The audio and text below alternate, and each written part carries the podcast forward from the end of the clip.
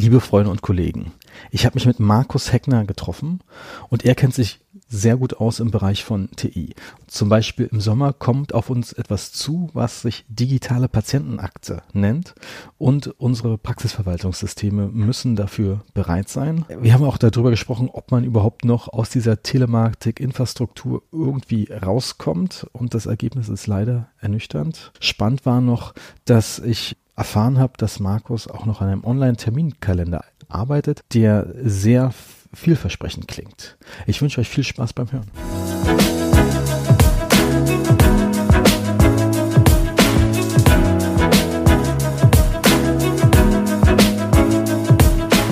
Liebe Freunde und Kollegen, ich sitze hier zusammen mit Markus Heckner. Hallo lieber Markus, willkommen. Ja, hallo, ich sag willkommen. Also eigentlich muss ich sagen, danke für die Einladung. Ich finde es eigentlich immer schrecklich, dass ich alle immer sage, danke, dass ich dabei sein kann. Ja, aber ich bin ja zu dir gekommen ins Dance Headquarter nach Teltow, ist das hier richtig? Genau an der Grenze zu Berlin, ja. Also wirklich schönes Ort. Also kann man empfehlen, vorbeizukommen, wenn man dich besuchen will. Bekommst du oft Besuch? Also es sind immer alle herzlich willkommen. Die Türen sind hier offen. Wir bekommen tatsächlich auch öfter mal von Leuten, die sich einfach für Dance interessieren, Besuch. Aber es ist jetzt nicht, dass jeden Tag hier jemand auftaucht. Ist ja auch okay so. ja, man muss ja auch arbeiten. Ja. ich meine, aber von den Leuten, die sich dafür interessieren, die kommen hier vorbei und lassen sich hier in unserer hübschen Bibliothek dann Dance Office zeigen. Okay. Und wie hoch ist die Quote, dass die das dann, wenn sie schon hier sind, auch nehmen? Also das ist fast peinlich zu sagen, aber es ist ziemlich hoch. Also es ist über 70 Prozent, was so ja Branchen üblich ist, sind eigentlich 30. Hm. Also es ist schon schon sehr gut. Freuen wir uns natürlich. Die hauptsächlich ist es wichtig, ja, letztendlich der Kunde zufrieden ist. Ihr seid jetzt äh, die Nummer, die wievielte Nummer zurzeit in Deutschland? Nummer vier. Nummer vier. Okay. Auf dem Weg zur Nummer drei. Okay. Na, da bin ich mal gespannt. Aber ihr, im Prinzip, ihr seid, also Dumpsoft ist ja auch so eine Art Inhaber geführt und mhm. ihr seid dann neben Dumpsoft noch Inhaber geführt, kann man so sagen. Genau. Und sonst hört es ja dann schon auf. Äh, in ja, also Inhaber geführt gibt's ja mehrere, aber du meinst ja wahrscheinlich von einem Zahnarzt. Hm. Äh, geführt, ja. Bei Dumpsoft ist es ja so, die, die Kinder vom Herrn Greifenberg haben es übernommen. Er war Zahnarzt, also als Gründer. Bei uns, bei Dens ist es halt so, Herr Rohleder ist der Zahnarzt und ich bin Zahnarzt und das ist eine Gemeinsamkeit, ja. Wir haben gerade eben über Krankenkassen lustigerweise gesprochen. Du bist ja auch ein Experte für Telematikinfrastruktur, die Patientenakte. Und ab 1.7. kommt auf die Zahnärzte was zu, was ich persönlich noch gar nicht auf Schön. Ich habe ja mal gehört, dass es gibt ein MDR ab dem 1.4. oder so. Aber 1.7. ist ja was, also diese Patientenakte klingt ja so ein bisschen dramatisch. Zum Thema Telematikinfrastruktur sprechen, dann gibt es halt zwei Termine in diesem Jahr, die durch den Gesetzgeber im Prinzip vorgegeben sind. Das eine ist der 1.7. Da steht im Gesetz drin, muss jeder Arzt und Zahnarzt seinen Patienten die Möglichkeit bieten, alles, was man über den Patienten in einer Akte hinterlegt hat, also Behandlungsakte, auch elektronisch zur Verfügung zu stellen. Das gab schon mal 2012 in Form von dem Patientenrechtegesetz. Da war es aber nur, dass man eine PDF erstellen musste und dem Patienten praktisch die übermitteln. Das hat fast kein Patient abgefragt. Mhm. Ja, also weil das auch nicht so in der Presse groß breitgetreten worden ist.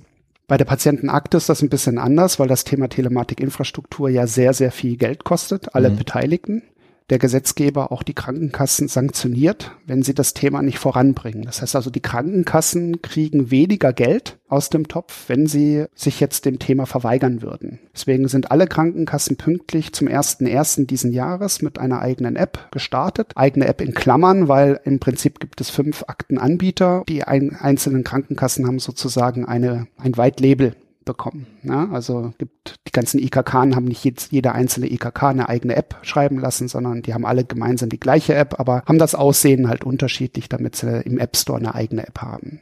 Also es gibt eine Webseite von der Gematik, da sind dann praktisch alle Apps aufgelistet und man hat also für jede Krankenkasse eine App als Patient. Krankenkassen sind verpflichtet worden, darüber auch ihre Mitglieder anzuschreiben. Das heißt, da ist nicht nur eine E-Mail raus, sondern da ist auch ein Patientenanschreiben raus. Seit dem 1.1. können die das eben nutzen. In dem Fall ist es so, ich habe verschiedene Apps mal runtergeladen, wollte die ausprobieren. Wenn man nicht Patient einer Krankenkasse ist, kann man mit der App auch nichts anfangen. Also man muss sich erstmal registrieren. Dazu braucht man dann entweder die Krankenkassen-Kundennummer oder man braucht eben die EG-Card. Ja, und da sieht es jetzt auch wieder so aus, selbst wenn ich das alles habe und mich anmelde, dann habe ich noch immer, jetzt habe ich zwar die App, aber ich habe noch keine Inhalte. Jetzt möchte ich natürlich so eine Akte auch haben, weil ich vielleicht wissen will, was hat die Krankenkasse über mich an Informationen, was hat der Arzt über mich so aufgeschrieben. Und im ersten Step, also bis zum ersten, sechsten, ist es so, kann ich eigentlich nur Inhalte von der Krankenkasse haben. Und die Krankenkassen haben alle Inhalte zur Verfügung gestellt, die aus ihrer Sicht die richtigen Daten sind. Also es gibt Krankenkassen, die schreiben dann tatsächlich auch hin, was sie für den für Leistungen bezahlt haben. Ja, damit der Patient sieht, was habe ich denn eigentlich von meiner Krankenkasse für einen Benefit? Und das gibt natürlich Transparenz. Also wenn da zum Beispiel steht, wir haben Ihnen die und die Leistung erbracht für Sie, ja, oder bezahlt, sagen wir mal eine Injektion, Lokalanästhesie. An der Spritze erinnert sich jeder Patient. Wenn also ein Arzt was abgerechnet hat, was vielleicht gar nicht stattgefunden hat, wird der Patient bestimmt stutzig und wird nachhaken. Und diese Transparenz, die dadurch entsteht, die ist halt natürlich auch gewollt. Nicht von jedem, aber eben von der Regierung und den Krankenkassen. Und deswegen geben die jetzt so viel aus, weil sie im Prinzip in Zukunft Doppelabrechnungen, Fehlabrechnungen, Doppelbehandlungen, das wollen die alles verhindern. Hm. Herr Spahn hat es mal ganz deutlich gesagt, er hat so viel Druck ausgeübt mit den neuen Gesetzen, weil er von einer arztzentrischen Akte zu einer patientenzentrischen Akte will. Wenn man da jetzt nochmal nachdenkt, was bedeutet das? Momentan ist bei jedem Arzt zu einem Patienten eine Akte vorhanden und der, auch wenn der, sag ich mal, Eigentümer der Patient ist, ist der Besitzer der Arzt. Ja? Im Fall der elektronischen Patientenakte ist es aber so, der Patient ist der Besitzer auch, nicht nur der Eigentümer. Es ist alles um ihn herum gebastelt. Das heißt, er hat von vielen Ärzten alles zusammengeführt in seiner eigenen Akte. Er kann bestimmen, ob er jetzt diese Inhalte an einen anderen Arzt dem zur Verfügung stellt oder nicht. Und da kommen jetzt die nächsten Probleme. Ja, ich meine, das klingt jetzt erstmal gut, aber wenn ich mir erstmal als Arzt ein Konvolut an irgendwelchen Informationen durchlesen muss, bezahlt mir erstmal keiner. Ja, ja, also zu der Zahlung kann ich natürlich auch was sagen. Also momentan gibt es kein Geld für das Übertragen einer Patientenakte. Gehe mal davon aus, dass die KZBV und der GKV Spitzenverband da noch was verhandeln werden. Viel wird es nicht sein, wenn überhaupt was kommt, weil es halt einfach ein Recht ist. Mhm. Ja, also der Gesetzgeber hat den Patienten die, mit diesem Recht ausgestattet. Die Frage ist ja auch nicht nur, ich sage mal, es fängt an, weiß der Patient überhaupt über dieses Recht? Wenn er es weiß, fordert er es dann auch an und wie reagiert die Praxis drauf? Aus meiner Sicht können die Praxen momentan dreierlei reagieren. Entweder mit Unkenntnis, weil sie sich nicht informiert haben, mit Professionalität und der Information, dass es vielleicht, dass man das gerne macht, aber mit der Rückfrage, ob der Patient sich auch des Datenschutzniveaus bewusst ist, weil es ist ja was anderes, wenn ich meine Patientenakte bei mir in der Praxis lokal habe oder ob die irgendwo in der Cloud rumliegt die Wahrscheinlichkeit, dass einer eine Zahnarztpraxis nach Dokumenten durchforstet, nicht zufällig, sondern wirklich gezielt, die ist eher unwahrscheinlich. Wenn ich aber sehe, ich greife einen Aktenanbieter an, bei dem eben von 10 Millionen Versicherten alle Akten liegen, dann ist das wahrscheinlicher. Jetzt ist das Niveau innerhalb der Cloud, Datenschutzniveau, höher als in der lokalen Praxis. Aber wenn ich die Rechner ausmache, sind sie halt aus die Cloud ist immer on. Es gibt also Vor- und Nachteile, sagen wir es mal so. Wenn der Patient dann in die Richtung geht, ja, ist mir alles egal. Ich bin ja auch bei Facebook und ich bin macht, macht Twittern und weiß ich was. Ich lese auch keine AGBs. Ich klicke immer auch hier auf weiter, weiter, weiter. Dann wird der Arzt mit dieser Argumentation nicht weiterkommen, muss dem der Forderung nachkommen. Tut er das nicht, wird er laut Gesetz sanktioniert. Also das heißt, da wird wieder Honorar einbehalten, so wie bei den knapp ein Prozent der Zahnärzteschaft, die sich halt gegen die Telematikinfrastruktur äh, komplett verweigert hat. Und da kommt jetzt der zweite Punkt. Kann ich mich denn in Zukunft überhaupt, kann ich mich weiterhin verweigern? Da bin ich der Meinung, das wird nicht so sein, weil wir bekommen im nächsten Jahr den elektronischen Heilungskostenplan und ich sage mal, die meisten Praxen leben ja vom, vom Prothetik ja, oder Implantologie. da alle Pläne da zum EHKP gehören, also Kieferbruch, Paro, KFO, ZE, wenn ich das nicht mehr abrechnen kann, weil ich es nicht mehr beantragen kann, dann ist ja, das ist nur noch elektronisch, da gibt es kein Papierverfahren mehr. Also die Papierkarteikarten sterben denn quasi nächstes Jahr zwangsweise aus? Du kannst noch ein Terminbuch auf Papier haben, aber. Das will ich so nicht sagen, weil man kann immer noch viel Papier weiterhin haben, wenn man es denn möchte. Aber man kann nicht mehr sagen, ich mache nur Papier. Also wenn, dann muss man dann die Doppelarbeit mit der elektronischen Akte auch haben. Und mit der elektronischen Akte, um da nochmal drauf zurückzukommen, was wissen die Krankenkassen über mich und was hat der Patient an Vor- und Nachteilen? Da ist halt so, wenn ich als Patient, das ist ja jetzt der dritte, dritte Punkt sozusagen, wie eine Praxis reagieren kann, sie kann einfach sagen, ja, ich bin dabei, ich helfe Ihnen, ich mache das, was Sie wollen. Ich tue das zwar nicht aktiv unterstützen, aber wenn ein Patient sein Recht fordert, dann gehe ich gesetzeskonform. Mhm. Weil das vielleicht auch links und rechts die anderen Ärzte in Zukunft auch so machen werden und ich das auch für das Richtige halte. Es ist ja ein Recht, warum soll ich ihm das Recht vorenthalten? Wenn man so reagiert, was der Gesetzgeber sich natürlich auch erhofft, dann hat man im Prinzip die Pflicht, drei Dinge zu tun. Das erste ist, man muss bei seinem Praxissoftwarehersteller nachfragen, ob denn die elektronische Patientenakte anbindbar ist in Zukunft, also vor dem ersten sechsten und vielleicht auch fragen, wie das dann passiert und ob das was kostet und nur einmal was kostet oder monatlich auch was kostet und so weiter. Das zweite ist, man muss seinen Connector wieder upgraden. Man hat ja jetzt so eine wunderschöne Box in der Praxis, die man nicht haben wollte. Ja, so ähnlich wie eine Fritz-Box eigentlich, nur dass man dafür monatlich 83 Euro bezahlen muss. Immer wenn da ein größeres Update kommt, kriegt man da auch nochmal Kosten. Das letzte hat 530 Euro gekostet. Dafür hat man Notfalldatenmanagement und elektronischen Medikationsplan als Funktion im Connector bekommen wo ich niemanden kenne, der das nutzt. da können wir nachher auch nochmal drüber reden, was das überhaupt ist. Und genau so ein Update wird es nochmal geben, weil dieses Update war das sogenannte PTV3-Update. Das, was man für die EG, äh, für die elektronische Patientenakte braucht, ist das sogenannte PTV4-Update. Ohne den Connector in diese Klasse zu bringen, kann man keinen An Aktenanbieter eine elektronische Akte überführen, selbst wenn das Praxissystem das anbietet. Also das Praxissystem benötigt die Funktion auch im Connector. Also da wird es auch wieder so sein, dass man da Kosten und Aufwand hat. Wenn man das dann da hat, dann muss der Patient eben auch bestimmte Voraussetzungen erfüllen, nicht nur die Praxis.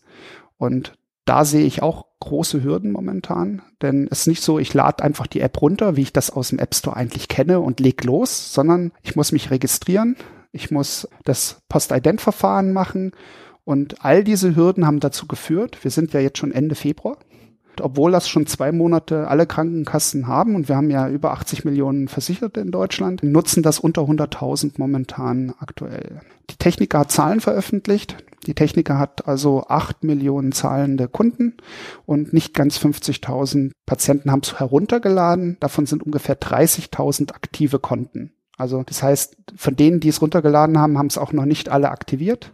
Von den 30.000 haben wahrscheinlich auch die wenigsten schon überhaupt Inhalte drin. Das, was die also jetzt momentan mit der App machen können, ist eigentlich nichts anderes als den als Datenspeicher verwenden, weil der Patient hat eine ganz coole Funktion. Der kann nämlich selber seine Fotos und Dokumente in die Akte stellen. Also ich sag mal ein besserer Online-Speicher. Ne? Später soll er diese Dokumente auch dem Arzt zur Verfügung stellen können. Also ich sag mal, das typische Beispiel, was die Gematik da bringt, ist, wenn der Patient in der Apothekenrundschau irgendwas Nettes liest und da eine Rückfrage hat, macht er ein Foto, stellt das online und nächstes Mal kann er, er dieses Dokument dem Arzt zur Verfügung stellen elektronisch und der kann dafür was sagen. Jetzt glaube ich, dass bei Zahnärzten vielleicht außer dem Thema Mundhygiene nicht so viel in der Apothekenrundschau steht und auch ansonsten nicht so viel interessante Sachen Aber sind. Die Idee ist schon weltfremd, tut mir leid. Ja, da hast du absolut recht. Auf der anderen Seite ist es so, man hat natürlich versucht, vorhandene Funktionen, Dinge, die eine App so kann, auch anzubieten, mhm. wenn man sowieso eine App macht, weil man möchte ja Akzeptanz im Prinzip könnte ein Patient jetzt sich da seine Musik hochladen oder seine Hörbücher oder was auch immer. Die brauchen Skandal. ja, deswegen glaube ich, dass Ärzte und Zahnärzte kein großes Interesse haben, diese privaten Inhalte auch herunterzuladen, zu analysieren und zu bewerten, insbesondere solange sie dafür auch nicht entlohnt werden. Interessant wird es für den Zahnarzt also nur, wenn schon ein anderer Zahnarzt irgendwelche Informationen hinterlegt hat also man nimmt zum Beispiel, ich sage mal, heute ist ja eine sehr mobile Gesellschaft, wechsle den Arbeitgeber, ich gehe von A nach B. Ja, also äh, wenn, wenn man von Berlin nach Bayern hm. geht, dann könnte es durchaus sein, dass man dann auch nicht den alten Zahnarzt weiterhin besucht, sondern einen neuen.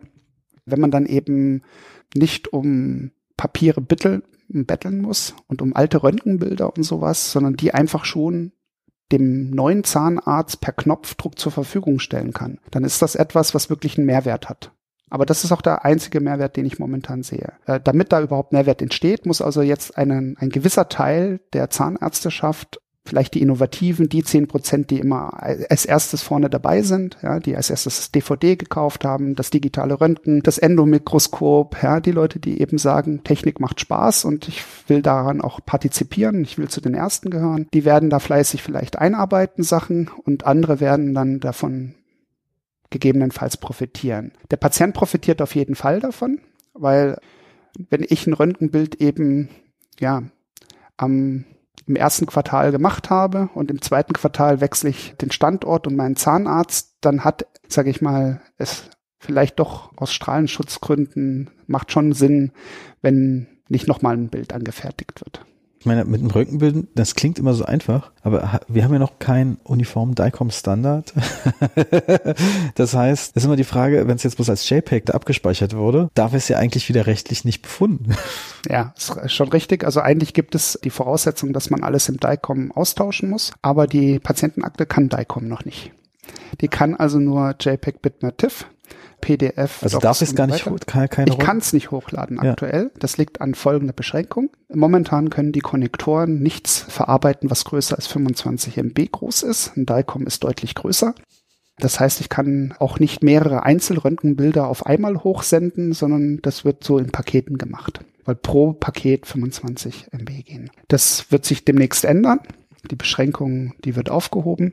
Aber der, der, der Fall aktuell ist halt noch, diese, die Konnektoren können das noch nicht. Ich will mal ein typisches Beispiel für Dance-Kunden jetzt hier nennen. Wir haben das so umgesetzt. Wir gehen davon aus, dass wenn ich was senden will, will ich nur die Sachen senden, die ich freigebe. Mhm. Das heißt, da wird nicht per Knopfdruck alles versendet, was der zum Patienten gehört, sondern das, was ich einmal vordefiniert habe als meine Ansicht, was ist denn eine Patientenakte? Also zum Beispiel alle BEMA-Leistungen oder alle BEMA- und GOZ-Leistungen oder alle Notizen zum Patienten noch dazu, aber nicht die internen. Also man kann so ein bisschen den Grad festlegen, was man hochladen wird. Und umgekehrt, wenn ich jetzt was einlesen möchte, dann soll das ja möglichst schnell passieren und auf Dauer. Weil wenn ich jetzt den Befund, also der Patient kann mir ja den Zugriff zur EPA jederzeit wieder wegnehmen kann auch, also wenn er mir den EPA-Zugriff gibt, dann muss er seine PIN erstmal kennen. Die EG-Card muss eingelesen werden, der gibt seine PIN ein und dann wird er abgefragt, wie viele Tage von ein bis, ich glaube, 270 Tage kann das freigeben. Wie, wie viele Tage habe ich Zugriff als Zahnarzt? In dieser Zeit kann ich mir alle Dokumente dort, zu denen ich berechtigt bin, eben runterladen. Es gibt manche Firmen, die werden das so machen, dass man dann praktisch nichts runterlädt, sondern nur temporär den Zugriff hat.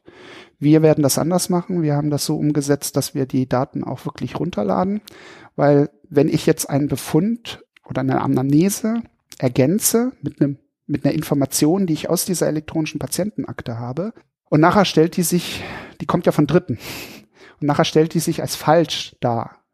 Und der Patient verklagt mich, dann habe, weil ich daraus ein Behandlungsfehler vielleicht entsteht, dann habe ich nachher ja nichts mehr in der Hand, um zu sagen, hey, ich habe das aber gemacht, weil ich hatte die Information, der ist Bluter, der ist Diabetiker, der hat Herzinfarkt gefährdet oder was auch immer. Äh, das heißt, ich brauche diese aus Eigenschutz, brauche ich ja aus forensischen Gründen diese Information 30 Jahre lang. Weil, warum 30 Jahre? Viele sagen ja immer, 10 Jahre muss man Dokumentation aufbewahren. Das kommt auch immer von den Kammern, diese Information 10 Jahre. Ja, das stimmt. 10 Jahre ist die gesetzliche Aufbewahrungspflicht von solchen Dokumenten. Aber der Patient hat nach Abschluss der Behandlung so lange die Möglichkeit, einen auf einen Behandlungsfehler zu verklagen, bis er ihn entdeckt. Und dieses Entdecken kann halt auch viel später stattfinden.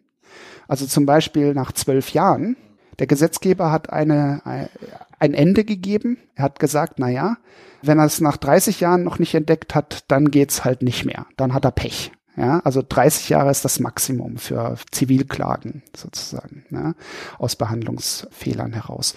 Und deswegen macht es Sinn, Dokumente 30 Jahre aufzubewahren. Ja. Und bei elektronischen Daten ist das ja auch nicht schwer. Ja. Heute kostet Speichermedium ja nichts mehr.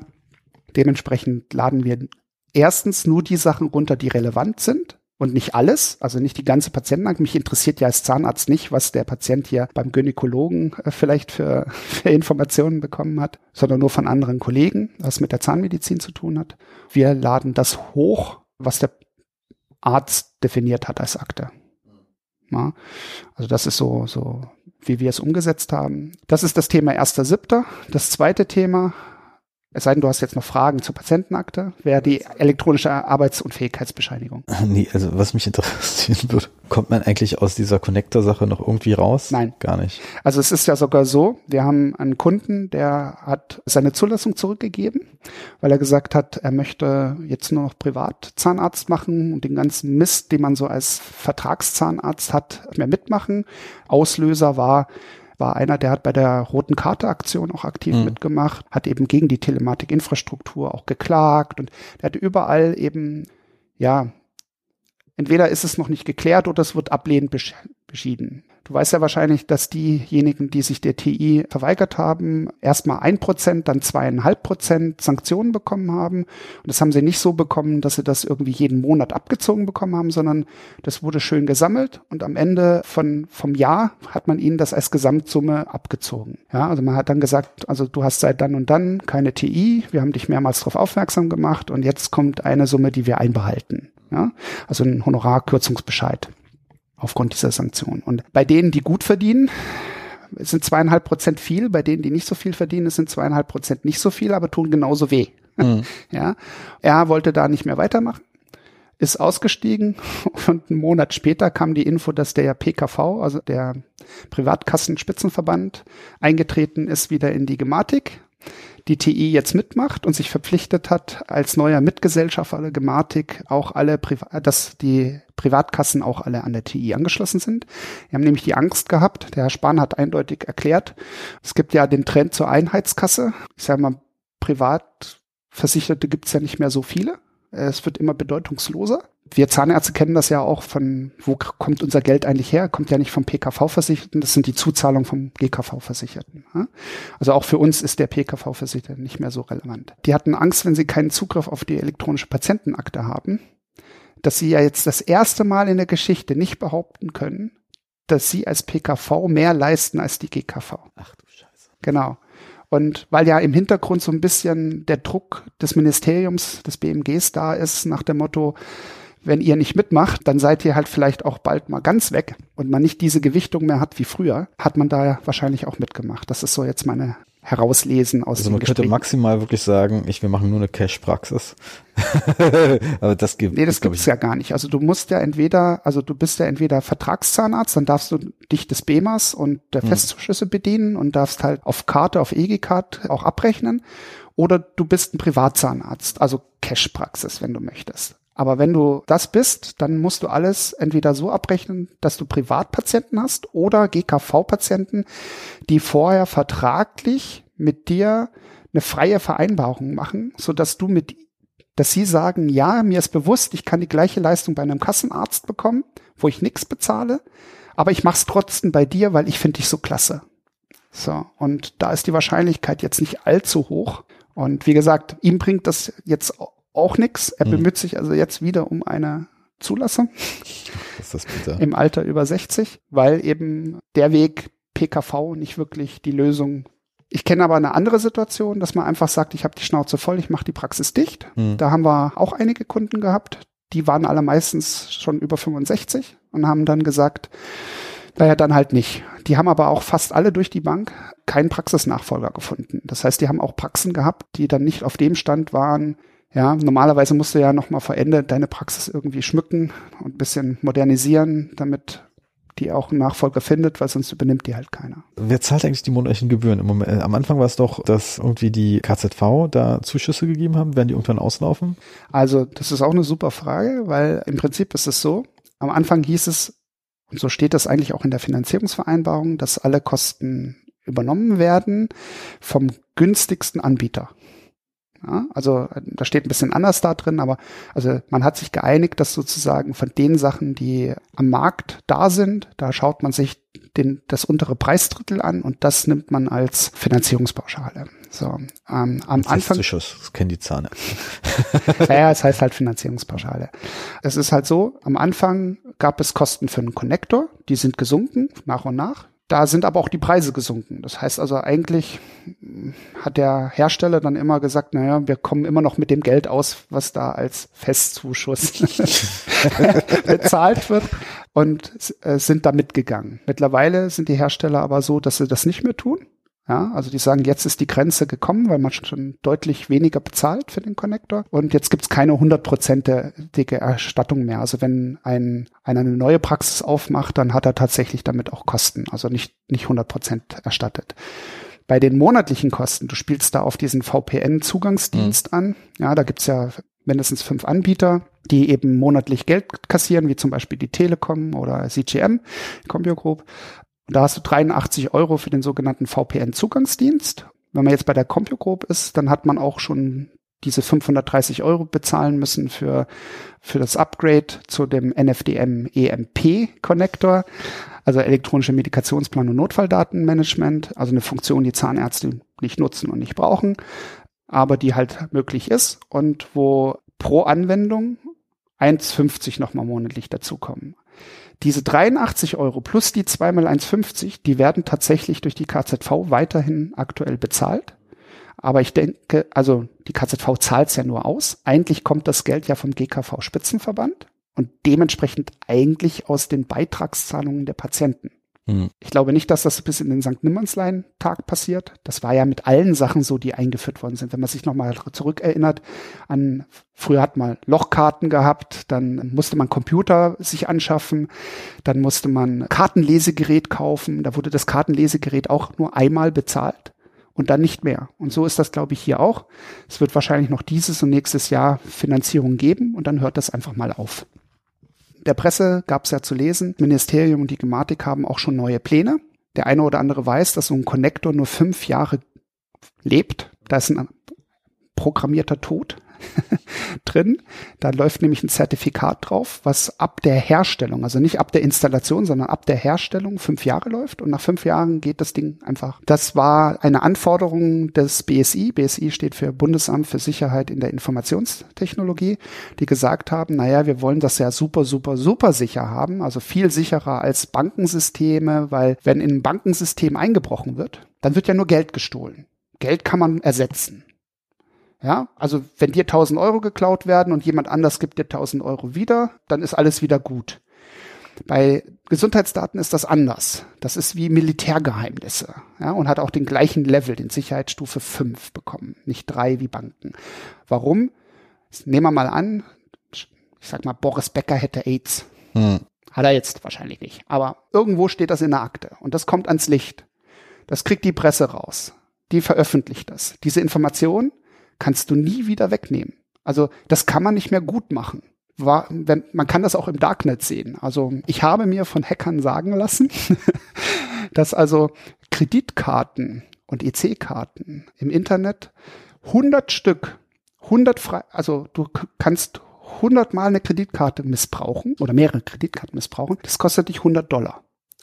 Aber eine Akte von einem AIDS-Kranken kostet auch 100. Und weißt du warum? Weil du da richtig viel verdienen kannst.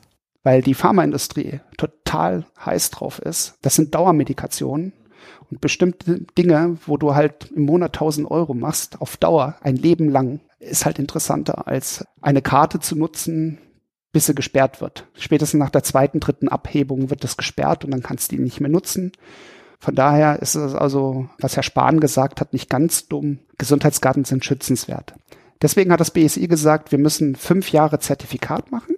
Und zwar deswegen, weil Technik sich so schnell weiterentwickelt und man nicht weiß, ob die Verschlüsselungstechniken, die heute genutzt werden, in fünf Jahren nicht schon durch Supercomputer, durch Quantencomputer ganz leicht knackbar sind.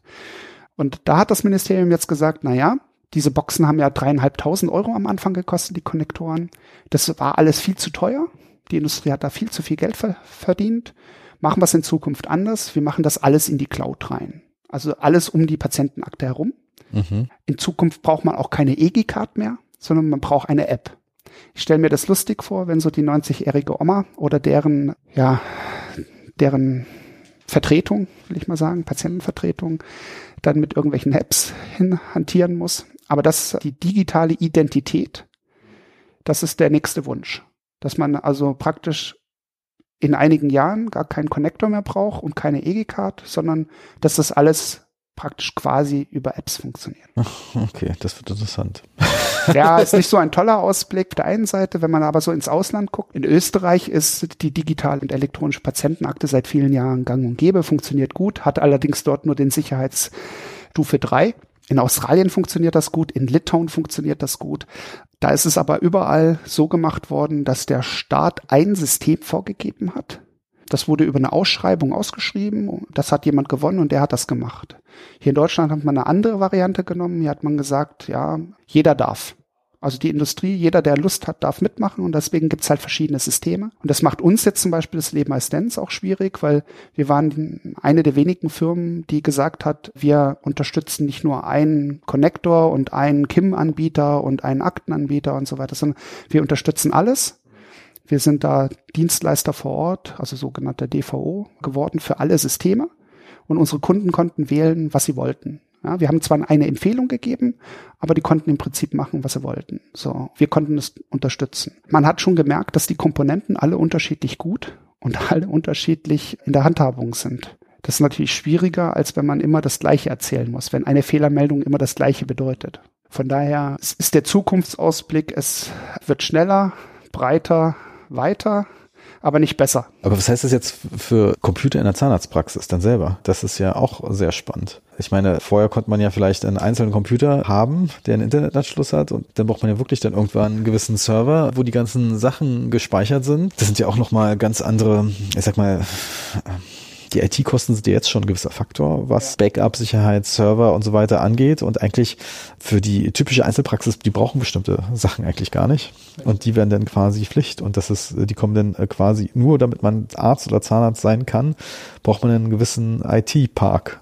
Absolut richtig. Also ich kann was mal so sagen. Bisher konnte man schön eine Praxis haben, wo man sagt, ich habe vielleicht einen Einzelplatz am Internet, hole mir da meine Updates, mache da auch den Prüfnachweis über die TI mit mhm. dem Connector, aber alle anderen Rechner sind halt nicht mit dem Internet verbunden ja? oder nicht über den mit der TI verbunden. Das wird in Zukunft schwerer, weil ich habe ja das elektronische Rezept, ich habe die elektronische AU-Bescheinigung, also Arbeitsunfähigkeitsbescheinigung, ich habe den Antrag für den HKP, das läuft alles über die TI und da will ich ja nicht jedes Mal aufstehen und zu diesem einen einzigen PC gehen. Es wird in Zukunft auch mehr Kartenlesegeräte geben. Also nicht nur vorne an der Rezeption, sondern in jedem Zimmer eins.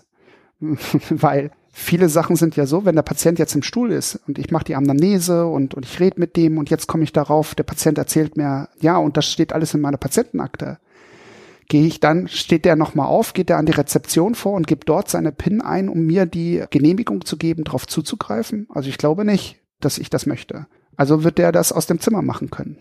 Das heißt, Kosten für Vernetzung, ja, Verkabelung, für, für mehr Kartenlesegeräte, für mehr leistungsstarke Rechner. Das ist absehbar.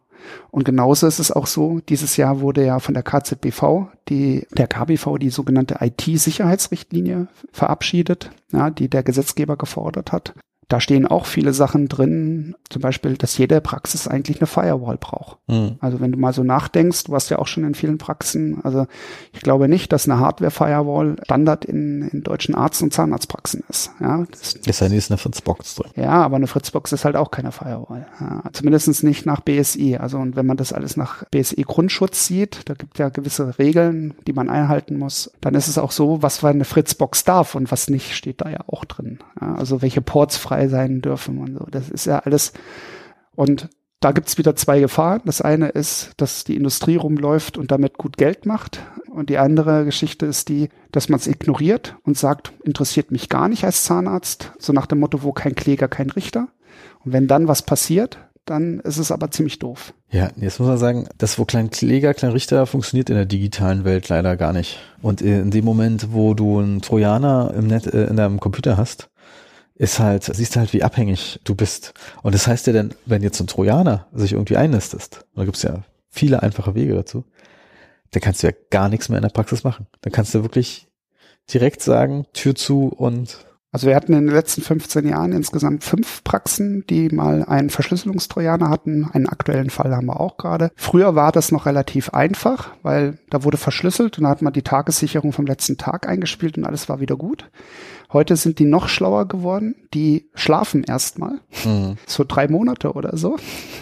Und dann wachen die auf, verschlüsseln alles und wenn du dann die Tagessicherung vom Vortag machst, ne, dann hast du in drei Monaten halt den gleichen Mist wieder, ne, weil die einfach nur geschlafen haben, ja, oder in ein paar Tagen. Und dann muss man so weit zurückgehen, dass es eigentlich keinen Sinn mehr macht für eine Datensicherung. Deswegen Datensicherung einen Tag zurück und dann nach diesem Exploit, nach diesem Virenbefall nach diesem Trojaner zu suchen. Und das geht dann halt auch nur, wenn du die entsprechenden Werkzeuge hast. Das kostet halt auch wieder Geld. Also Antivirenschutz aktuell ist auch so, dass manche nehmen den privaten Antivirenschutz, äh, weil sie ja Freiberufler sind. Bei manchen Produkten geht das auch. Bei anderen Produkten steht aber in den AGBs drin, dass also Freiberufe sind wie Firmen zu handhaben. Die dürfen privat nicht nehmen, die brauchen ein Business Virenschutz. Da ist das dann auch schon wieder problematisch. Also es ist ja so, wie wenn man Fernwartungstools zum Beispiel, ob man die jetzt, wir zahlen dafür Geld, Privatanwender braucht dafür keinen Euro bezahlen. Ja, also bekannte wie Teamviewer. Genau. ja, da kostet eine Lizenz richtig Schotte, also. Ja, ja, also wir zahlen ja für 2000. Mhm. Von daher, das sind alles so Sachen und leider Unwissenheit schützt nicht vor Strafe. Ja, also wir gucken ja öfter mal so auf die Website von, von Zahnärzten, gerade im Vertrieb, wenn wir irgendwie uns vorbereiten, ein Zahnarzt ruft an und sagt, ich habe Interesse an unserer Zahnarztsoftware, dann schauen wir auf die Webseite, ob wir den richtig geschrieben haben, ob die Telefonnummer, Faxnummer, E-Mail-Adresse und so weiter alles richtig ist. Und wir, wir sehen halt sehr häufig, dass die zum Beispiel noch eine HTTP-Seite haben, also noch nicht mit HTTPS, haben aber ein Kontaktformular drauf. Das ist eine Datenschutzverletzung machen dann meistens darauf aufmerksam, freundlich, weil es kann ja irgendwann ein böser Patient oder irgendein böser Mitwettbewerber das auch sehen und dann hat man schon entsprechend Ärger am Hals. Da sieht man halt an, an diesem Beispiel, dass viele sich mit dem Thema halt gar nicht beschäftigen, warum wir zwei ja auch heute da sitzen und den Podcast, glaube ich, machen. ja, dass wir einfach auch ein bisschen mal nur aufs Thema aufmerksam machen, dass da was kommt, dass man sich ein bisschen beschäftigen soll, ein bisschen Zeit damit beschäftigen soll. Man braucht, glaube ich, keine Angst haben. Es ist auch nicht alles so teuer, wie es sich vielleicht im ersten Augenblick anmutet. Aber wenn man nichts macht, dann kann es teuer werden. Aber sag mal jetzt, angenommen, jemand gründet neu. Mhm. Was würdest du denn empfehlen jetzt von IT, was auf jeden Fall da sind? nehmen wir mal eine kleine, einfache Praxis. Naja, das hängt da ein bisschen davon ab. Wenn du sagst kleine Praxis, gehe ich mal davon aus, zwei Behandlungszimmer, ein, also kein Eigenlabor, aber ein Hygieneraum, mehr wahrscheinlich nicht. Hm. Ja? Das heißt, du brauchst an der Rezeption einen Rechner, in den zwei Behandlungszimmern einen Rechner und wenn du auch RKI-konform elektronisch deine Hygiene Dokumentation machen möchtest, was ja kein Muss ist, dann brauchst du vielleicht auch noch entsprechende Technik im Hygieneraum. Und äh, extra Software wahrscheinlich auch.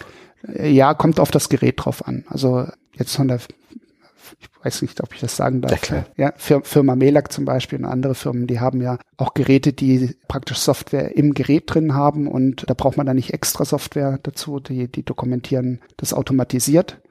Und das reicht eigentlich auch. Also man muss das nicht ins Netzwerk stellen und muss, muss nicht irgendwie auch im PVS-System die Prozessdokumentation haben. Das reicht auch im Gerät. Meistens wird das entweder auf einem Netzwerkordner, wenn man es im Netzwerk hat, gespeichert oder eben man hat eine Compact-Flash-Karte oder USB-Karte, wo das drauf gespeichert wird. Aber was ich sagen will, ist im Prinzip, dass die Praxis aktuell nur ein Kartenlesegerät braucht und drei bis vier Rechner dann in dem Fall. In Zukunft vielleicht dann eben aber noch in den Zimmern auch ein Kartenlesegerät.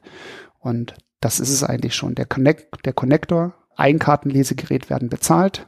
Die Rechner und Internet zahlt man selber. VPN-Zugang wird bezahlt. Also man hat so so Grundsatzkosten, sage ich mal, von 5000 Euro ungefähr, die man, die man für die TI braucht ja, und vielleicht 5000 Euro für die Rechner hm. bei so einer kleinen Praxen.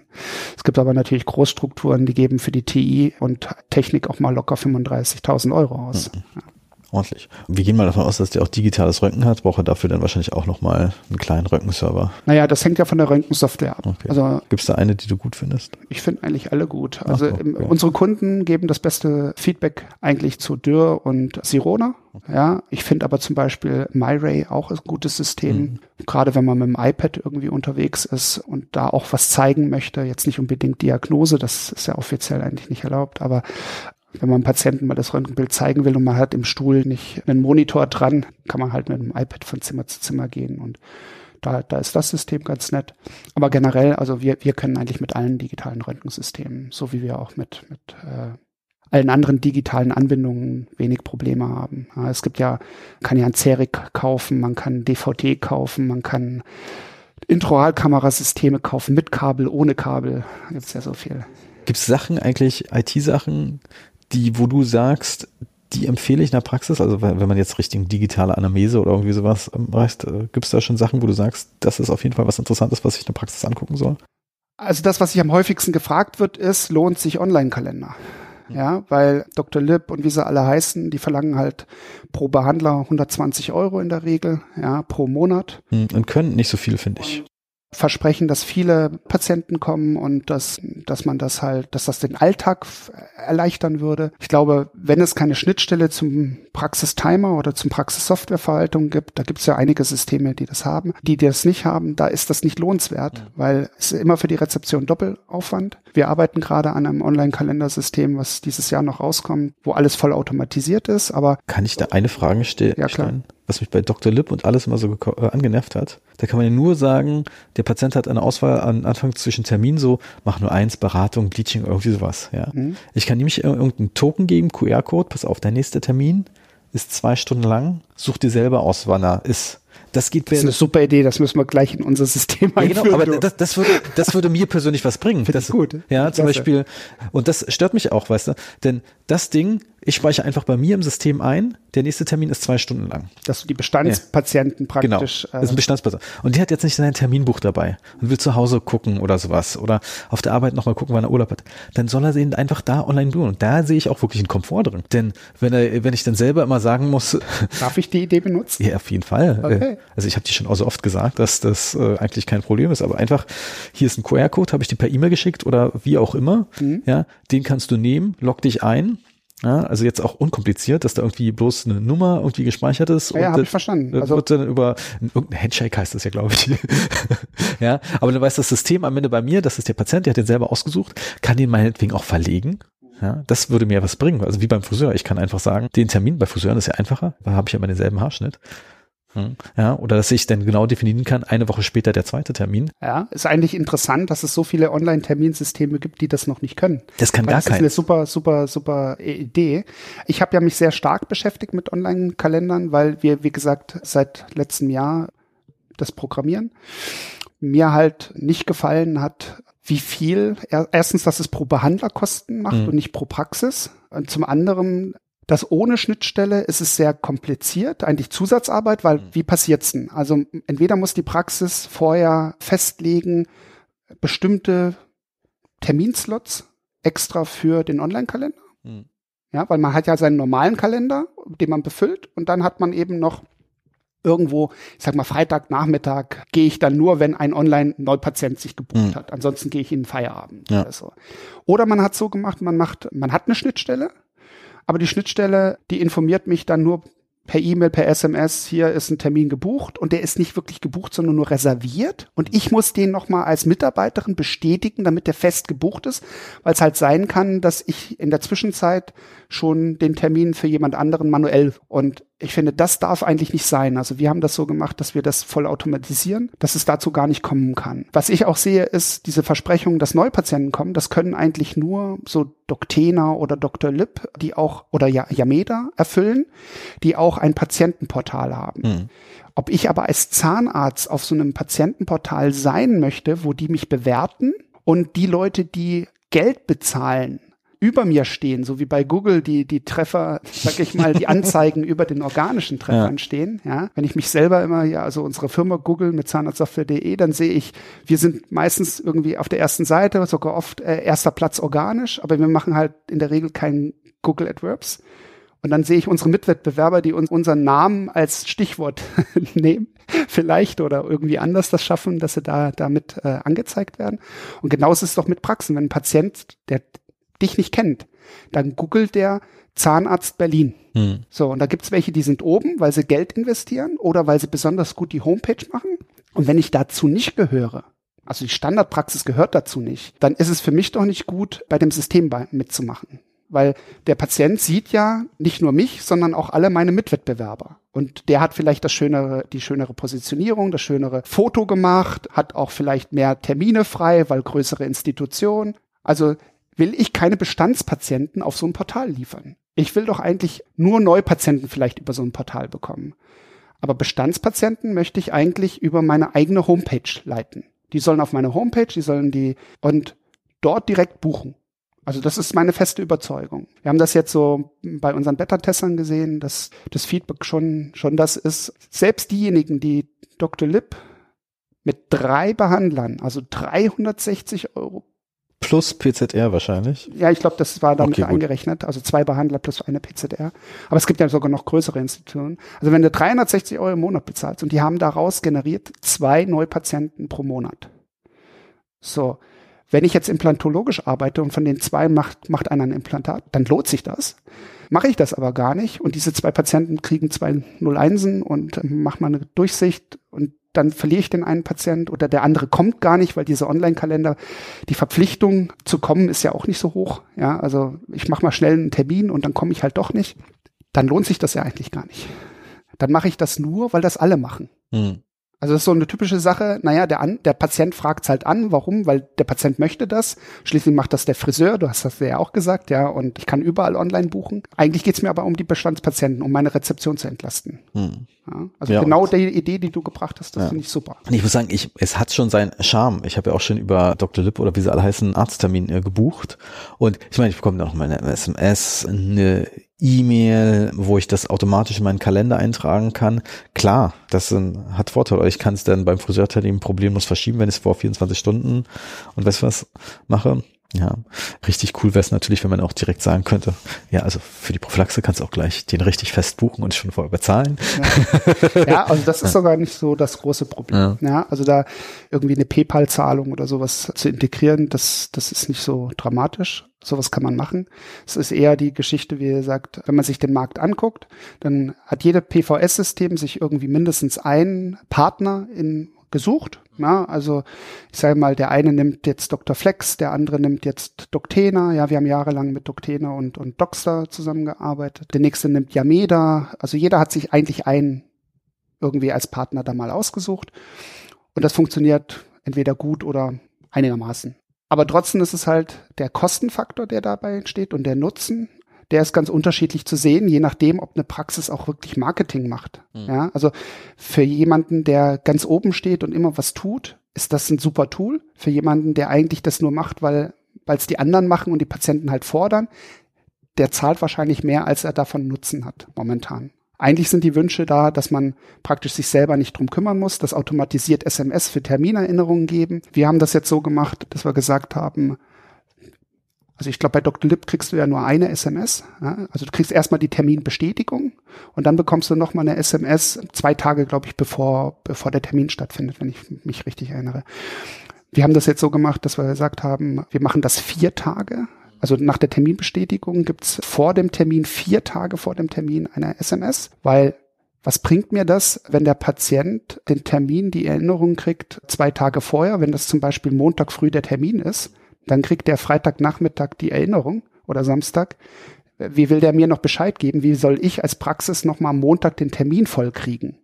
Ja, das ist, geht nicht. Nee, das wäre das einzig Coole an so einem Online-Kalender, dass äh, vielleicht Leute irgendwie eine Warteliste haben und dann vielleicht noch eine Erinnerung bekommen spontan ist ein Termin frei, wenn man mhm. dann noch so eine Wartelistenfunktion hat. Wie, genau. Die haben interessant, wir setzen sich auf die Warteliste, weißt du, da gibt's nicht so einen Zettel an der Rezeption, der abtelefoniert ja. werden muss. Und dann bekommen sie eine Nachricht, pass auf, da ist jetzt ein Termin frei. Das haben wir tatsächlich in Pipeline. Also das man kann ein Profil geil. hinterlegen, man kann als Patient sagen, ich kann zum Beispiel immer Mittwochnachmittags ja, und jetzt ist aber die nächsten drei Wochen nichts frei. Sollte da was frei werden, benachrichtige mich. Also sowas ist bei uns in der Pipeline. Das ist auch eine sehr sinnvolle Funktion, die ich bei anderen nicht gefunden habe. Aber generell, wie gesagt, wir, wir machen das vier Tage vorher mhm. und dann nochmal zwei Stunden vor dem Termin. Weil jetzt selbst in Berlin, innerhalb von zwei Stunden bist du von A nach B eigentlich überall. Ja. Ja? Das hat mir eigentlich bei allen gefehlt, dass man am Tag des Termins nochmal eine Erinnerung bekommt, weil zwei Tage ist ja auch wieder lang her. Also ich kenne es von amerikanischen Podcasts, dass dann teilweise per Nachricht oder Link Termine bestätigt werden sollen, aktiv vom Patienten, so nach dem Motto, ich meine, die haben ja trotzdem noch Ausfälle, so wurde angerufen, so nach dem Motto, Dings, so ein automatisierter äh, Computer, äh, Anruf von Aaron könnte auch noch drin sein. Hallo, ich bin Aaron, ich wollte den Termin. Das machen ja auch viele Praxen, dass die, die Patienten wie einen Tag vorher anrufen, hier würde ich dir nochmal bestätigen, um zu sehen, dass sie auch wirklich kommen, so nach dem Motto. Mhm. Ja, wenn das natürlich auch noch automatisiert abläuft. Das glaubst, glaube ich, musst du für die Hörer auch äh, Aaron erklären. Ja, also Aaron ist eine lustige KI, die, wenn man bei, da habe ich in der ZM zum ersten Mal von gelesen, dann hatte natürlich Markus Heckner, kannte das natürlich schon, also du Markus, und habe ich außerhalb der Sprechzeiten endlich äh, äh, einfach mal bei Dance anrufen, um zu herauszufinden, wie das ist. Die Idee von Aaron ist ja, wenn die Leitung besetzt ist, dass er dann übernimmt und dann probiert, das Anliegen um zu erfassen, das dann nicht so, ist eine Art intelligente Anrufbeantworter, der das aber dann in Textform dir per Nachricht in das Portal schickt, genau. dass du sehen kannst, hier so und so hat jetzt einfach bloß den Termin, möchte den Termin verschieben. Mit dieser Information weißt du schon mal, der kommt an dem Tag nicht. Dann kannst du ihn rausnehmen, hast du schon mal einen Arbeitsschritt gespart und rufst ihn jetzt einfach nur an für den nächsten Termin. Genau, also Aaron kommt eigentlich aus der Geschichte, ist ein Startup, mit dem wir zusammenarbeiten seit jetzt zwei Jahren, die wir in den Dentalbereich gebracht haben. Die waren vorher mehr bei den Ärzten unterwegs und davor haben sie schon ich weiß nicht, zwei Millionen Anrufe bearbeitet für, für Stromanbieter. Also wenn du irgendwo anrufst, die Zählernummer durchgibst, da tippst du ja nichts mehr ein, du erzählst nur was und die ganze KI, die dahinter steht, das, das ist Aaron.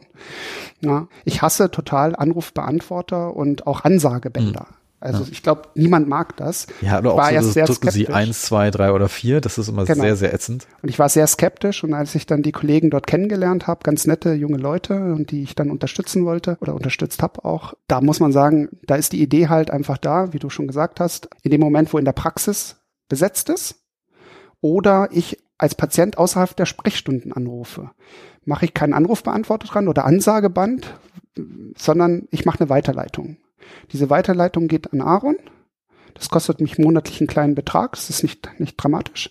Also zumindest für eine Zahnarztpraxis. Für uns als Firma ist es ist ein deutlich höherer Betrag, der da angesetzt wird. In dem Moment, wo da jemand anruft, kann ich nicht nur ins Portal, ich kann mir sogar eine E-Mail weiterleiten lassen mit der ganzen Info. Und das ist mit Speech to Text. Das heißt, der erfasst auch alles, was gesagt worden ist. Und ich kriege das auch zum Lesen. Ich kann das nicht nur anhören. Und der kann das auch bewerten. Also zum Beispiel, wir arbeiten gerade an einem Konzept, dass unser Online-Kalender mit Aaron verbunden werden kann, so dass wenn ein Patient am Telefon sagt, ach, eigentlich wollte ich eigentlich einen Termin mit Ihnen ausmachen, dass Aaron das erkennt, Termin, und schon reinschaut, was sind denn hier für freie Terminslots und das anbietet. Das ist ja geil. Und, äh, das ist etwas, wo wir gerade in Kooperation gehen und gucken, ob, ob wir das auch technisch umsetzen können, diese Idee. Aber dann verlierst du diesen Patienten nicht, weil ich Was denke. Was habe ich am besten für eine Telefonanlage? Du hast schon mal erwähnt, das ist eine da Fritzbox. reicht eine Fritzbox. Okay. Aber wenn ich jetzt zum Beispiel nur so gleich bei so einer Voice-over-IP-Webseite mitmache, äh, wie Zipgate oder so? Also überall, wo du einrichten kannst, dass bei einem sagen wir mal, ab dem fünften Klingelze äh, Besetzzeichen oder ab dem siebten Besetzzeichen oder so, automatisch eine Weiterleitung passiert, beziehungsweise ab, wenn du ein Profil einrichten kannst, dass in, zu bestimmten Uhrzeiten mhm. eine Weiterleitung passiert. In dem Moment, wo das deine Telefonanlage kann, oder deine Fritzbox oder dein Voice-over-IP-App, ja, mhm. hast du mit Aaron die Möglichkeiten. Das ist total simpel. Total simpel. Also wir haben das Onboarding, das geht innerhalb, also ganz unkompliziert innerhalb von eine halbe Stunde oder Was so. Leute mal für ihre Telefonanlagen ausgegeben haben. Naja, also das ist wirklich toll. Es ist halt ein Dauerpost, ja, also du zahlst da wirklich jeden Monat was, aber man hat auch jeden Monat wirklich Freude. Und wir hatten hier halt ganz viel Bammel davor, weil wir, wie gesagt, solche Telefonanlagen eigentlich gar nicht mögen, wenn da irgendwas gesprochen wird und so. Und wir eigentlich immer persönlich sofort dran gehen. Aber wir haben halt auch irgendwann schließen wir die zu und sind dann nicht erreichbar und haben halt gesehen, dass man uns nach unseren Sprechzeiten noch anruft. Mhm. Und wir haben früher nur ein Ansageband gehabt, so nach dem Motto, sie rufen außerhalb der Sprechstunden. Das ist das Schrecklichste, so. wenn du das ja. hast. Und Anrufbeantworter war halt auch so, wenn der besprochen worden ist, dann, ah, ja, es gibt halt egal wie toll unsere QM-Richtlinien sind, es, ein Mitarbeiter hat mal einen guten Tag, mal einen schlechten Tag und dann vergisst er halt den Anrufbeantworter auszumachen oder da gibt's noch die Ansage, ja, Sie rufen außerhalb der Sprechzeiten an, dann werden die erzählt und man ist schon innerhalb der Sprechzeiten.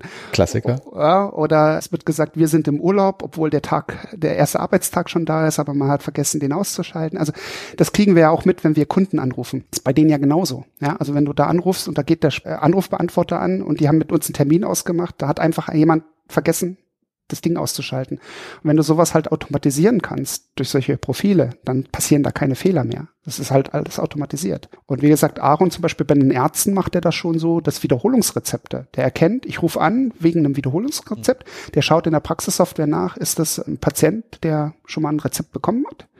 Und dann kann der ein Wiederholungsrezept auslösen.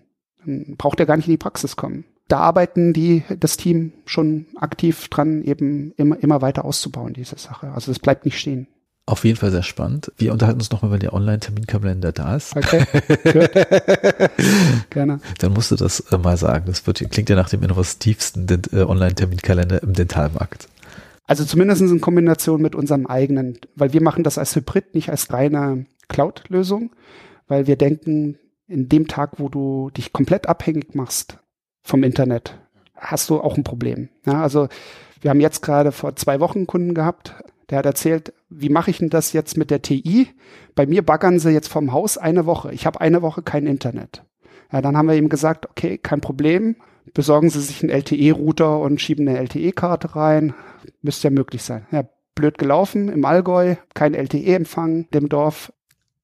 Ja, was sagst du so einem äh, Menschen, der ein Problem hat und wir möchten eine Lösung bieten und ja, die Infrastruktur in Deutschland ist noch nicht so weit. Ne? Wir, wir warten dann auf hier Starlight oder wie es heißt, das neue Internet von Herrn Bank, so über Satellit. Also das, das ist ja nicht die Lösung. Also die Lösung ist ja im Prinzip Praxisurlaub kann der nur nehmen, oder? Nee, also äh, wir haben dann ihm gesagt, das ist auch nicht dramatisch, wenn er jetzt keine Prüfnachweise erzeugen kann mit der TI, in der Woche, wenn er vorher der KZV Bescheid gibt, eine kurze E-Mail schreibt, dass eben in der Woche TI nicht funktioniert, dann erzeugt ja unser Programm automatisch technisch, also Prüfnachweis mit technischen Problemen und sagt eben, dass es nicht prüfbar war.